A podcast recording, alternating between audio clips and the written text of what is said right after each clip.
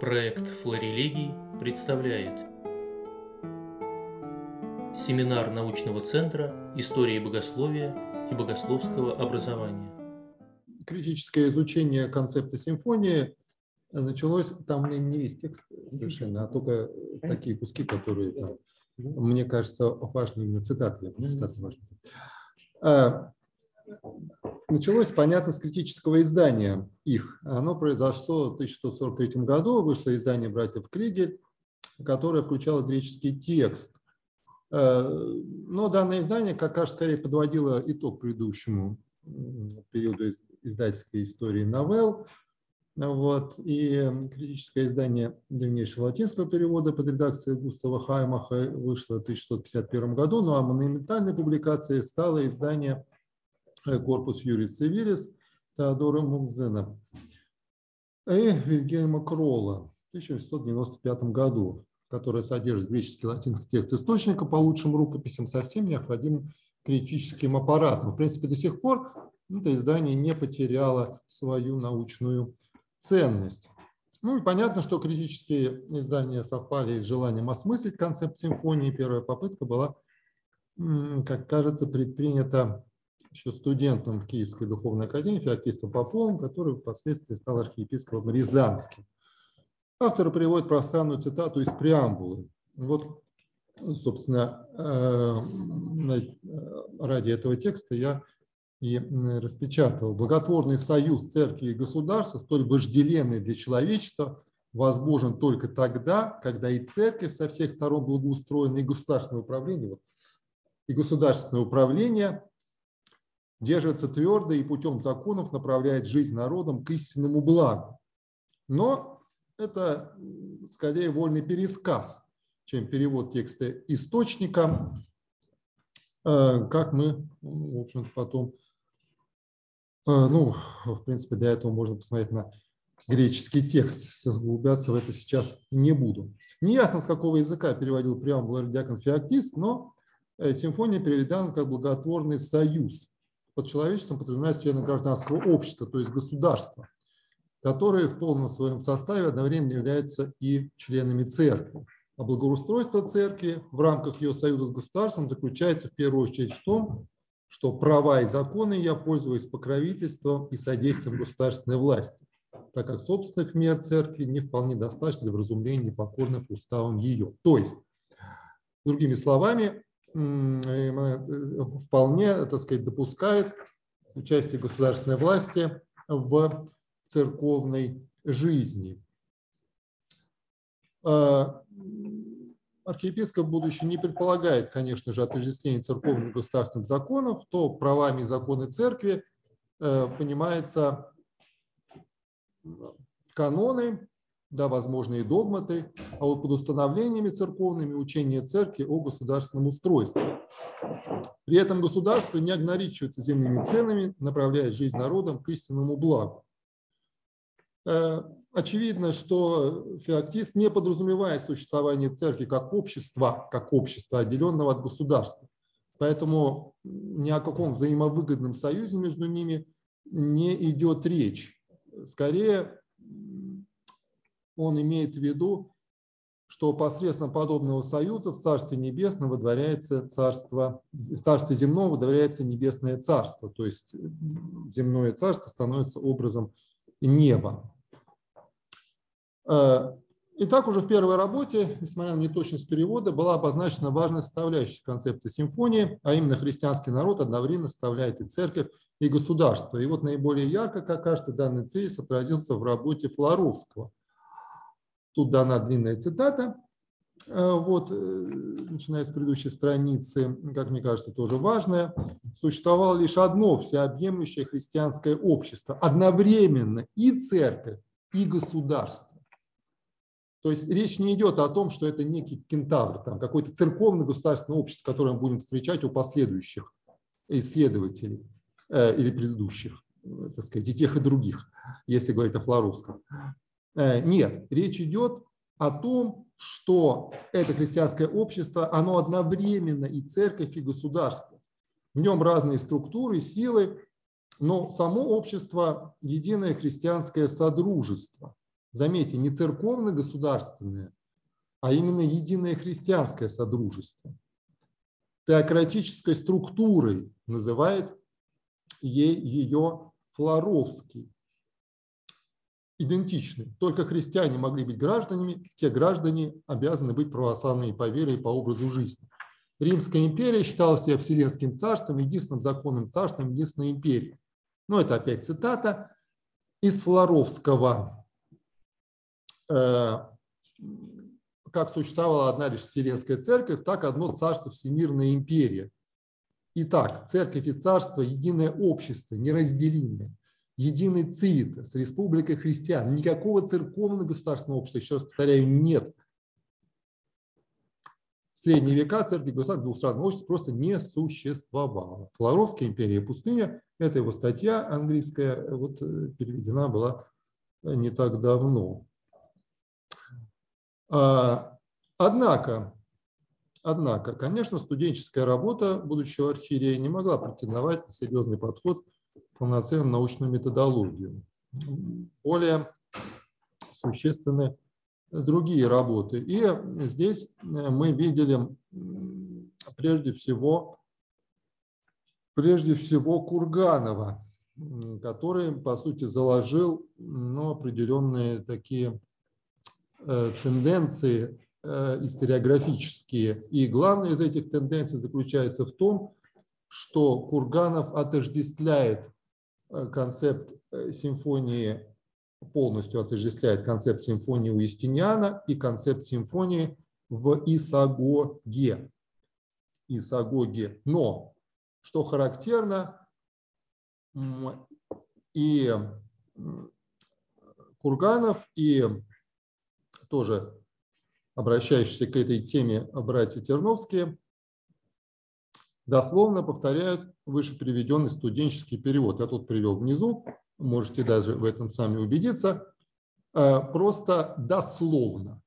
Причем, что интересно, Курганов во всех остальных ссылках четко совершенно указывает и источник, и текст дает, и латинский, и греческий. Всегда. Здесь никакого упоминания, никакой ссылки, только дословный перевод, так сказать, без всякой ссылки, взятый из, ну, откуда попал на Курганову, я думаю, просто потому, что этот перевод где-то фигурировал, так сказать, в академической среде. Вот. Ну и Курганов и Терновский, они вращались в одной и той же академической э, среде Киевской и Казанской духовных академий. Мне кажется, что вот оттуда они подчеркнули этот текст и, ну, и сами, наверное, поленились просто перевести. Возможно. А, вот. А, но здесь есть определенная разница. А, братья Терновские по многом схожи э, понимали концепт Церковно-Государственного Союза как признание государственной власти авторитета церковных постановлений и возможность со стороны императора продолжать дело церковного законодательства. Но если для феоктиста государственное содействие великое благо, э, то для Терновских это великое, так сказать, зло и атрибут цезарепапизма. Цезарепапизма. Что касается Курганова. Курганов интерпретирует симфонию Юстиниана как принцип взаимного согласия между государством и церковью. И вот это согласие есть условие для благополучия боданной христианской империи. А, ну, без всякого вообще генетического анализа, как я уже говорил, воспользуюсь студенческим переводом, Курганов просто провозгласил, что слово «симфонии», симфония из преамбул шестой новеллы и из раздела Исагоги, посвященной патриарху, э, должно переводиться одинаково, хотя по тексту, по контексту э, там совершенно разные смыслы у этого слова. Э, то есть в одном случае согласие, в другом гармония. Ну, такой все-таки ненаучный, как кажется, подход э, привел э, исследователь к неверной концепции, в рамках которой, как я уже сказал, концепция святого Истиняна отождествляется с идеями святого Фотия Константинопольского. Ну, правда, Курганов понимает согласие властей не в виде взаимных уступок между ними, то есть не взаимовыгодное сотрудничество, но в смысле преобразования государственных законов, постановления по духу христианских начал, созидания христианского государства. Государство при этом оцерковляется, церковь отходит на задний план, теряет свою власть. Благодаря такой трактовке исследователь, как мне кажется, кружным путем приходит к верным рассуждениям о концепте симфонии. Почему? Он утверждает, что обе власти происходят от Бога, они обязаны защищать Христово учение, Церковь Божию. Э, церковная власть утверждает и хранит православную веру, государственная власть согласовывает с богооткровенной истиной, принятой от Церкви, свои законы и установления. То есть, в общем-то, тезис достаточно, в принципе, понятен. Однако окончательный вывод исследователей никак не вытекает из его предыдущих рассуждений. Церковно-государственные отношения, заключает Кургана, сводятся к трем положениям. Первое. Равноправное положение в государстве двух властей. В государстве двух властей. То есть то, до этого он писал полная противоположность. Сейчас он пишет совершенно в выводе совершенно другое. Почему? Ну, как мне кажется, по понятным причинам, что есть определенная концепция, вот, под которую что-то, так сказать, подгоняется.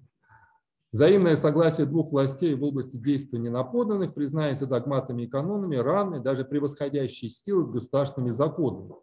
Но однако из убежденности императора в том, что именно церковная власть утверждает истинную веру, отнюдь не следует равноправность ее в империи с государственной властью.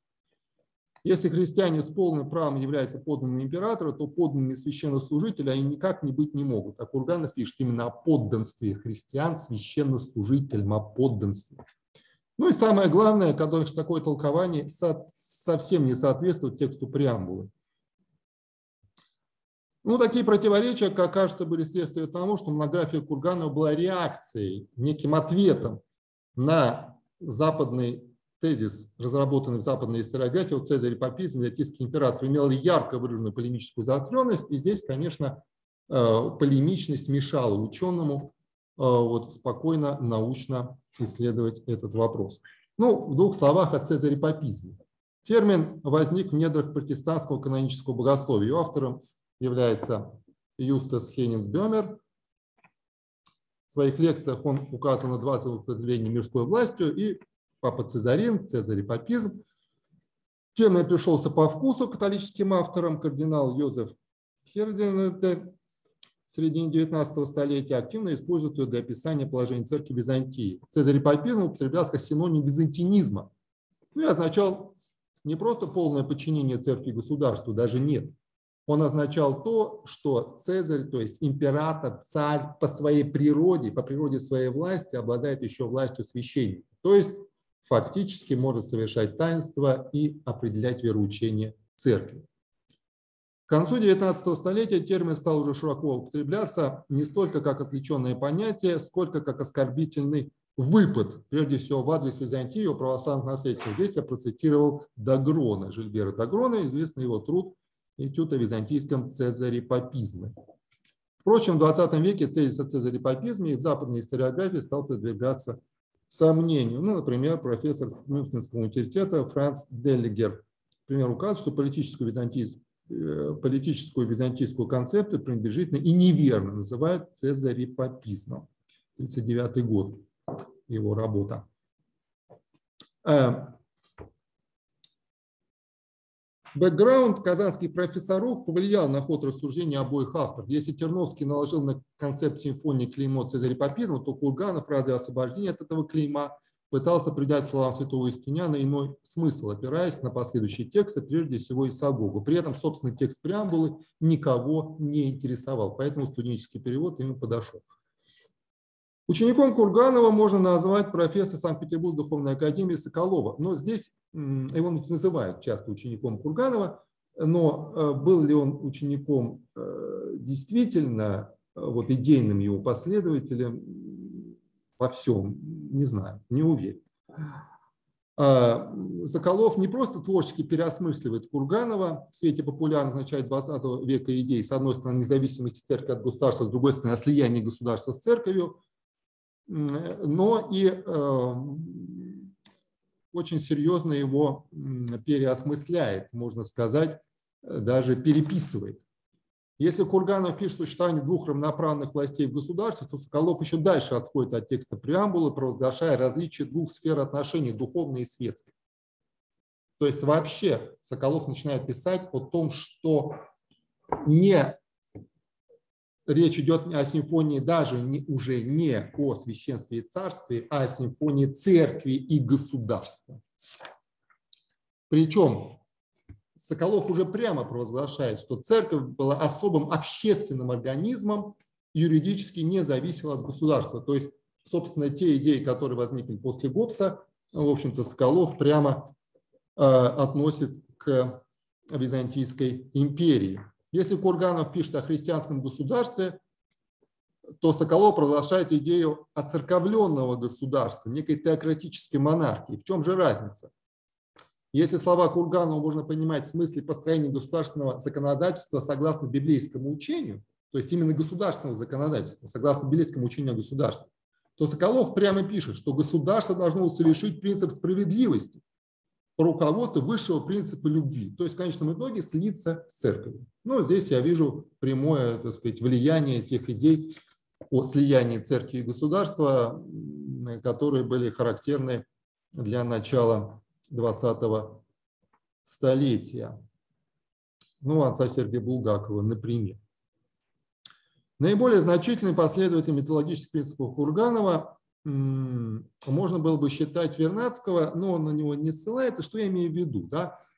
Под методологическими принципами в данном случае то, что э, поиск э, разъяснения концепта симфонии Юстиниана в шестой преамбуле, который выражен, он ищется в поздних текстах, уже в Македоновской династии, уже, так сказать, у Фотия, уже в Исагоге, а не так, как это сделал дворник, вокруг Юстиниана, то есть в контексте трудов самого Юстиниана.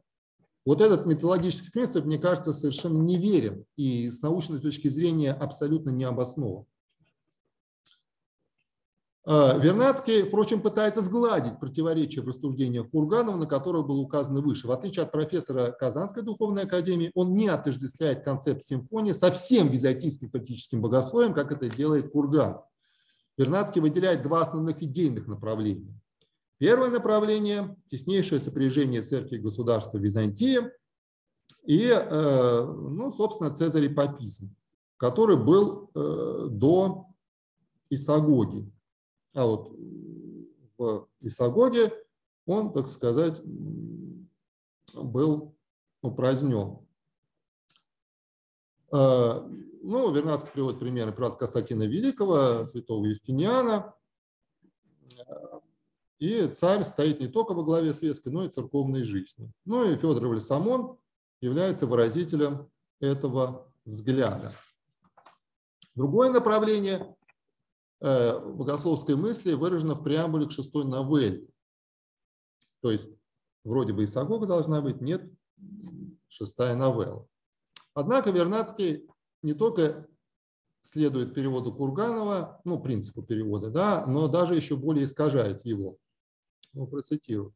Ибо когда одно священство совершенно безупречно имеет дерзновение к Богу, тогда и другое царство прямо и должным образом украшает свое государство. Доброе согласие обоих начал доставляет всяческую пользу людям.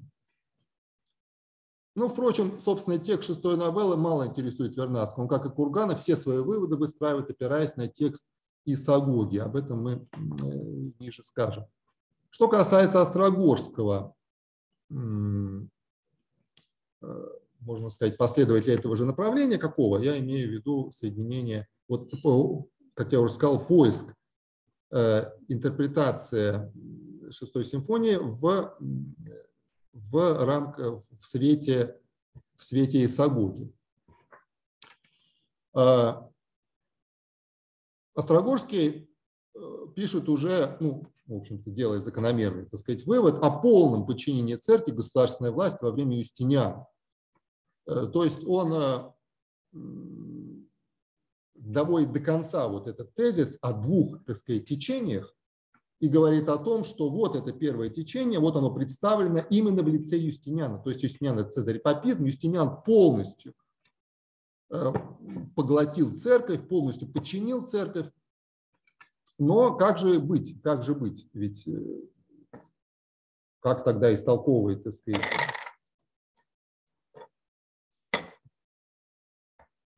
преамбулу-то? Ну, Острогорский выходит из этого положения, он просто не приводит вообще текст преамбулы, но говорит, что в словах преамбулы, как бы они юстинианам не толковались, содержится теория диархии и сагоги. Но понятно, что как именно император мог истолковать свою преамбулу, Острогорский умалчивает. Как бы они ни толковались. А как они толковались? Ну, неизвестно. Вывод исследователь не мог не избежать противоречий. Острогорский четко различает ранний византийский период, где патриарх заслоняется фигурой императора, а церковная жизнь поглощается государством, и византийское средневековье, где устанавливается равенство и равновесие верховной, государственной, верховной церковной власти. Нарождается новый строй в седьмом столетии, а окончательно складывается в девятом и десятом веках. То есть совершенно четко уже говорится, не с Юстиниана, с Исагоги. Вот было цезарепапизм, закончился он Исагогой. Но при такой трактовке теории диархии, ну вот это, собственно, да, о которой пишет э, Острогорский и Вернадский, что, так сказать, двоевластие, да, могла попасть в законодательство Юстиниан не иначе, как помимо его воли. Если новый строй нарождается только в седьмом столетии, окончательно складывается в девятом и десятом веках, то как туда попадает шестой век Юстиниана? Да никак не попадает. Это же очевидно. Итак, неверное прочтение текста преамбул закономерно привело последствия Курганова просто к логическому тупику. Из многочисленных работ новейших исследователей, которые лишь повторяют тезис учеников или последователей Кургана, назовем, например, труды петербургской исследовательницы Лебедевой. К сожалению, она недавно скончалась в прошлом году. Она автор, во-первых, редактор новейшего переиздания трудов Курганова и Соколова и автором нескольких историографических статей, посвященных концепту симфонии. Э, в вступительной статье ну, Лебедева замечает, о чем я говорил, что надо обращаться к историографии, э, но когда она пишет свои историографические работы, она утверждает, что Юстиниан уподоблял священство и царство душе и телу. Юстинианские новеллы были не только практическими законами, идею симфонии священства и царства, понимая по образцу гармонии души и тела. Однако широко известно, что не только в преамбуле к шестунане, но вообще во всем обширном наследии Юстиниана подобный образ никогда не встречается вообще. Откуда же взят, взяла его исследовательница? Она взяла его из монографии Курганова и Соколова, которые соответственно, пишут об Исагоге, а не о Юстиниане. Итак, вернемся к концу 19 столетия. Неверный период преамбулы повлек за собой отход от его подлинного смысла, на что обратил внимание коллега братьев Терновских и Курганова, профессор Киевской духовной академии Лошкарев. Лошкарев справедливо указывает, что выше приведенный перевод студенческий, непонятный совершенно, он вообще не отвечает ни мысли, ни выражением поданной новеллы Юстиниана. Сам же Ласкарев дает свой перевод, вполне адекватно переводит слова императора. А, исследователь обращает внимание на то, э, что понятие «союз» уже нагружено современными коннотациями и неким соглашением между церковью и государством. Между тем, такое понимание совершенно чуждо древности вообще и концепции святого Юстиниана в частности. В древности религия была законом для народов и государств, возглавляемых Богом поставленным правителем. Императоры осознавали свою ответственность перед Богом за чистоту веры и соблюдение канонов. И, ну, собственно, его перевод когда, ну, совершенно адекватный, когда священство во всех отношениях безупречно, имеет силу предстательства у Бога, а власть государственная правильно и пристойно управляет верную республику, государством, политеей, то будет некая добрая гармония, которая принесет человеческому роду всяческую пользу. Ну, то есть тут о союзе речь не идет. То есть гармония возникает тогда, когда один и другой выполняет свою миссию должным образом. Ну а полный перевод преамбулы был сделан профессором Московской духовной академии Заозерским. Тоже замечательный перевод и адекватный вполне сейчас. Заозерский, так же как и Лошкарев, полагает главной обязанностью императора заботу о чистоте веры, соблюдении канонов и достоинстве священнослужителей. Московский профессор совершенно справедливо не видит прямо даже намеков на разделение между церковью и государством на два социально-нравственных организма и порядка, о которых, как мы помним, уже пишет Соколов. А,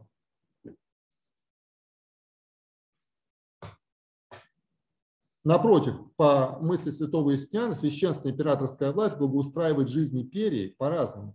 Глава империи печется одновременно и о земном, и о небесном. Первый занимается непосредственно, а вторым посредством священнослужителей, опосредованно заботясь об их достоинстве. Ну, то есть, собственно, то, что писал в свое время э, Вальсамон.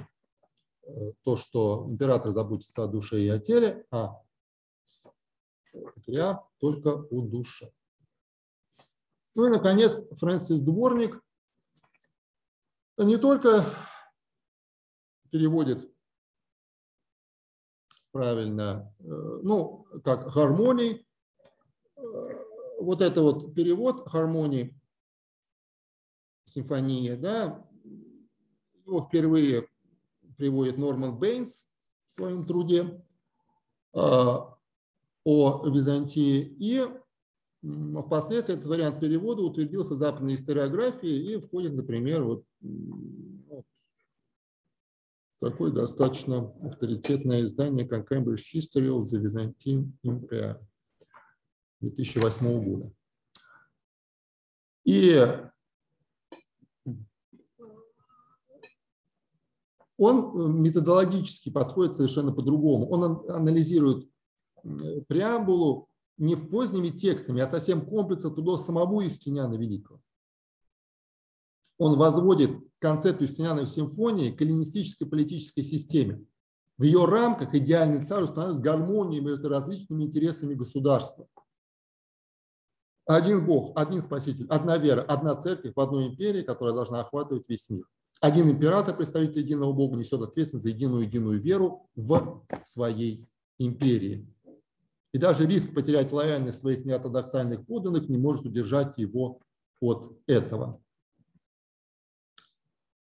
Таким образом, по мнению дворника, Юстиниан понимал симфонию Агапи как гармонию между божественным и земным в политии, то есть подчинением государственным интересам церкви и божественного порядка. Образ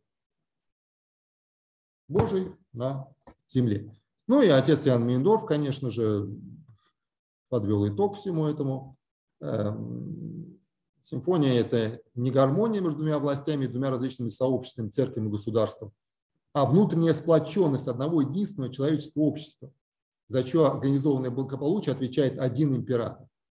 Нету никакого места для церкви как общества в мышлении Юстиниана. Один император управляет этим обществом. А роль священства стоит в том, чтобы заниматься божественными вещами, то есть душой, пользуя власть, вязать и решить. Что касается исагоги, научное издание было подготовлено Сахарией фон Лейнталем в 1952 году на основании трех рукописей. В 1986 году Предисловие к Исагоге было критически издано Шминком с параллельный перевод на немецкий язык. Английский перевод этого предисловия был сделан в 2001 году с комментариями замечательными, кстати говоря. Ну и на, на испанский язык тоже был он переведен э, в 2007 году, тоже с такими полезными комментариями. Э, вот. Но, к сожалению, на русский язык до сих пор перевода нет. Текст греческий довольно-таки сложный, но, в общем-то, те переводы, которые существуют, они вполне, так сказать, позволяют его э, совершенно адекватно перевести, как мне кажется. А, ну и теперь вернемся к Курганову. вернемся к Курганову. Так, у нас тут было. Вот. А, а, важная цитата. Отношение между светской и церковной властью такое же, в каком находится душа и тело человека. Государство подобно устройству человеческого организма. Как человек состоит из души и тела, так точно для государственного организма необходимо две власти – духовная и светская, царь и патриарх. Заметьте, Курганов пишет о государственном организме, не о церковном государственном организме, а о государственном организме. В государственном организме гармония тогда, когда священство и царство в согласии. Это есть взаимное согласие между церковью и государством. А при чем здесь согласие между церковью и государством? Если ты только что писал государственный организм. Ну и дальше цитата из Вальсамона. Власть и деятельность императора простилается на тело и на душу так как деятельность патриарха касается одной души. Что поэтому пишет в Курган? Комментирует это так. Там есть текст. Вальсамон смотрит на государство и церковь как на один организм из разнородных частей. Церковь – духовное общество и мирское общество граждан. Но неразделимы как душа и тело, преследующие одну цель. Здесь Курганов сталкивается с очевидной проблемой. Потому что до этого он писал, что власть императора только на тело. А Вайсамон пишет, что на тело и на душу. То есть на, в его так сказать, интерпретации самого Курганова на церковь и на государство. Ну, как это согласовать, очень сложно, понятное дело. Ну, Курганов пишет, что забота о благе подданных необходимо требовать попечения императоров о душевной пользе. Но, конечно, это не ответ, потому что речь идет не о заботе, а о власти. Власть императора простирается, не забота императора простирается, а власть императора простирается на душу. Понятно, однако, что из первого высказывания Кургана можно сделать следующий вывод. Если государственный организм состоит из тела и души, церкви и государства, и для него нужны две власти, то патриарх властвует над душой, то есть над церковью, а император над телом, то есть над государством. Верховный законодатель Христос, царь управляет мирским обществом, патриарх управляет церковью, а вместе они управляют церковно-государственным обществом. Это Сокольский. Делает такой вывод в своей работе про Исагогу. Что же это получается? Есть некое церковное государственное общество, которое отличается от мирского общества. То есть вот он же пишет здесь. Царь управляет мирским обществом, а вместе они управляют церковно-государственным обществом. А что это за церковно-государственное общество? Что такое вообще? Если царь управляет только мирским обществом. Это что, вот параллельно, так сказать, два там общества, один патриарх управляет, другой царь, и вот эту вот, так сказать, концепцию да, э, повторяет Соколов дословно. То есть он следует не Курганову, а Сокольскому. Он просто дословно его повторяет, ну, правда, без ссылки. Ну, а слова полностью те же самые, абсолютно одинаковые. Понятно, что здесь это такое было противоречие, что оно просто бросалось в глаза. Ну и Вернадский постарался его исправить. Что он пишет? Выделено царь и патриарх Византии представитель не разных властей, государственной и церковной, а царь и патриарх – две главы одного и того же церковно-государственного тела. То есть тело. Что такое тело? Полития, государство.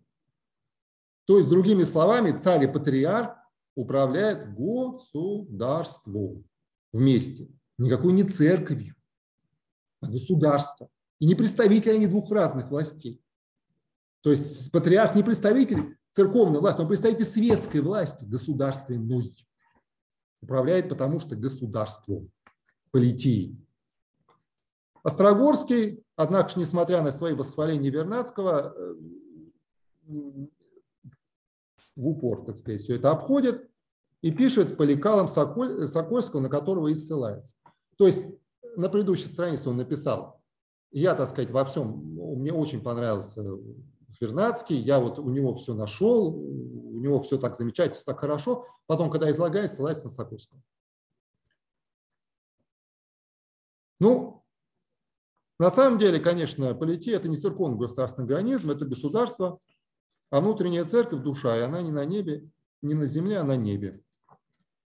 В Исагоге, в знаменитом титле о патриархе, речь идет только о политии, только о государстве, а не церковном государственном организме. Но государство – это и есть церковь, только внешнее. Собственно, государство-то и не существует вообще. Полития – это христианский народ, как совершенно справедливо указывал Флоровский. Как внешняя церковь, а есть внутренняя церковь, таинство и храм. Поэтому император имеет власть над телами и душами, над душами опосредованно через тело, а патриарх и архиереи только над душами, только непосредственно, через власть вязать и решить. А вот согласно Исагоге, патриарх и император имеют вместе земную власть над телами и душами. Но как архиерей патриарх имеет и непосредственную власть над душами, то есть и небесную. И здесь, конечно, замечательная, э, как мне кажется,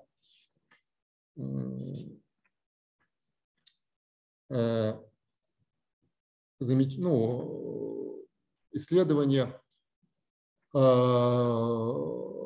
итальянского автора Магдалина. Ну, это новейшее, где-то 2017 год. А, вот, и там он замечательно, так сказать, пишет о том, что гармония – это есть порядок. То есть это есть таксис, орда, гармония, космос. И вот именно задача, так сказать, императора – это привести вот то, что он имеет во своей власти, в гармонию, как отражение небесной гармонии. Ну вот тут длинная цитата по-английски я тут привел, в общем-то, она вполне отражает то, что я сказал. И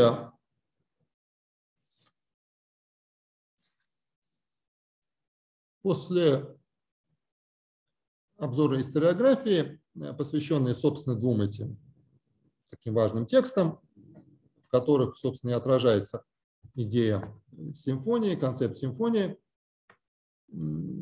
становится понятно, почему рецепции симфонии в синодальный период еще не разработан.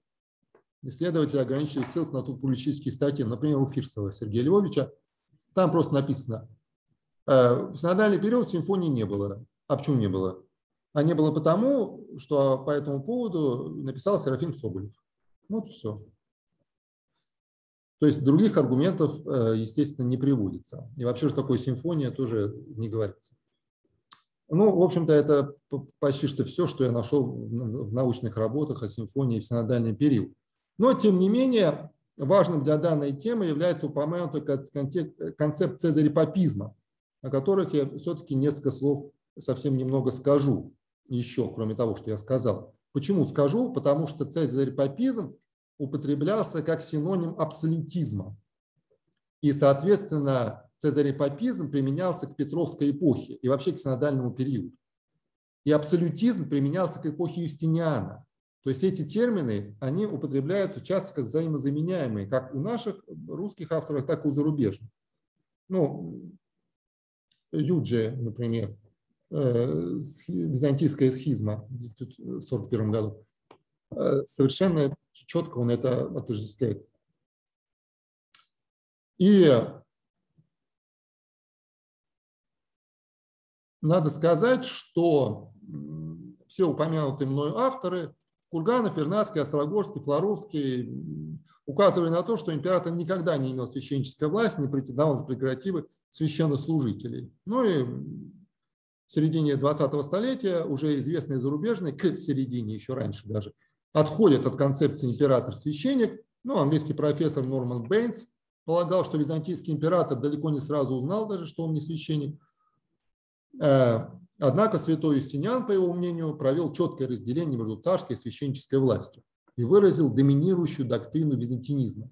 Американский профессор Константин Янакопулус, понятно, греческого происхождения, уже постулирует полную неправомерность употребления данного термина, потому что император не мог совершать таинство. Э, кстати говоря, он предлагает интересный, интересный, интересный аналог цезарепапизма, цезаре прок, прокорутуризм, прокурутаризм. Э, и пишет, что это оберпрокурор Святейшего Синода, вот он как бы, так сказать, подходит тут э, отчасти как вот некая аналогия того, что было при Юстиниане. Вот, то есть он сказать, обращается э, к истории. Вот. Но, правда, он говорит, что тоже это не исчерпывающий термин. Ну и, наконец, Жильбер Дагрон дает исчерпывающую характеристику цезарепапизма. Незаконно рожденный термин, сам по себе отсталый, неподобным образом проецирует на восток представление о папстве, на средневековье тот принцип разделения властей, который был немыслим до эпохи нового времени. Ну и этот некий словесный киллер, по мнению э, Дагрона, э, просто э, дал некую пощечину византинизму. И надо сказать, что термин абсолютизм это, в общем-то, то же самое. Это тоже некий такой киллер, Э, который э, существовал э, только в позднее новое время и, в общем-то, во время новейшее. Но говорить о том, что абсолютизм, ну, сейчас историография к этому, так сказать, достаточно четко склоняется. Ну, например, можно упомянуть миф об абсолютизме Хеншела, э, который так сказать, обобщил в общем-то, те достижения, которые были до него. И согласно историографии, э, на термин абсолютизм э, современный можно смотреть в принципе так же, как и на термин цезарепапизм. То есть, другими словами, мы можем говорить о существовании гармонии и в позднем Средневековье, и гармонии в рамках э, уже э, появления возрождения Юстиниановской империи, юстиниановских идей э, в рамках отдельных государств. Ну, прежде всего, во Франции, конечно же, Жан Баден. Вот он пишет об этой гармонии, он пишет, ну, а по этому поводу тоже есть уже достаточно солидная историография, э, прежде всего французская, где говорится о том, что э, вот эта идея, так сказать, э, идея Жан Бадена, это в принципе итог той наработки средневековых легистов, средневековых юристов, которые использовали активно законодательство Юстиниана и вот эти идеи, которыми пропитаны все законодательство Истиняна, идеи о гармонии, о которых писал э, Дворник, о которых писал ну, вот, э, те авторы, которых я упоминал, э, итальянский так сказать, исследователь, э, да. вот, то э, вот эти вот идеи, они в принципе были весьма и весьма распространены в позднем Средневековье в рамках так называемых абсолютистских поздних средневековых монархий. Э, и, в общем-то, можно вот эту методологию использовать ее и распространять уже на синодальный период, то есть искать там вот эту гармонию. Э, пусть, так сказать, само слово так сказать, гармония или симфония не употребляется, но сама, так сказать, идея, идея то, что император ответственен за Э, гармоничное устройство мира, в том числе и за устройство церкви на земле, э, в общем-то, она вполне, так сказать, встречается в текстах и синодальных в том числе. То есть, э, вот как итог этого историографического обзора, мне кажется, можно подвести следующий что историография такая ну, прогрессивная, если можно так сказать, да, она уже достаточно четко разделила идею концепт симфонии Юстиниана и концепт э, симфонии, э, концепт симфонии э, святителя Фотия. Но при этом э, это разделение предполагает и нечто общее. И общее, э, вот тот базис, тот фундамент, да, э, заключается в том, что есть одна полития, один христианский народ, одна христианити, вот, и с точки зрения Юстиниана вот эту гармонию в ней, потому что я слово симфонию, симфонию перевожу как гармонию и даже как порядок, даже как благой порядок, который вот возникает Э, при определенных условиях. И вот этот вот за, за установление этого порядка есть две версии. Либо отвечает только император, либо император вместе с патриархом. Но по сути вот это одно и то же. И в позднее средневековье произошел отход от концепции исагоги, которая действительно была достаточно популярна. И вот когда Антоний там пишет к нашему великому князю, он тоже характеризует э, вот, в идеях Исагоги. И патриарх Никон, естественно, тоже и так далее.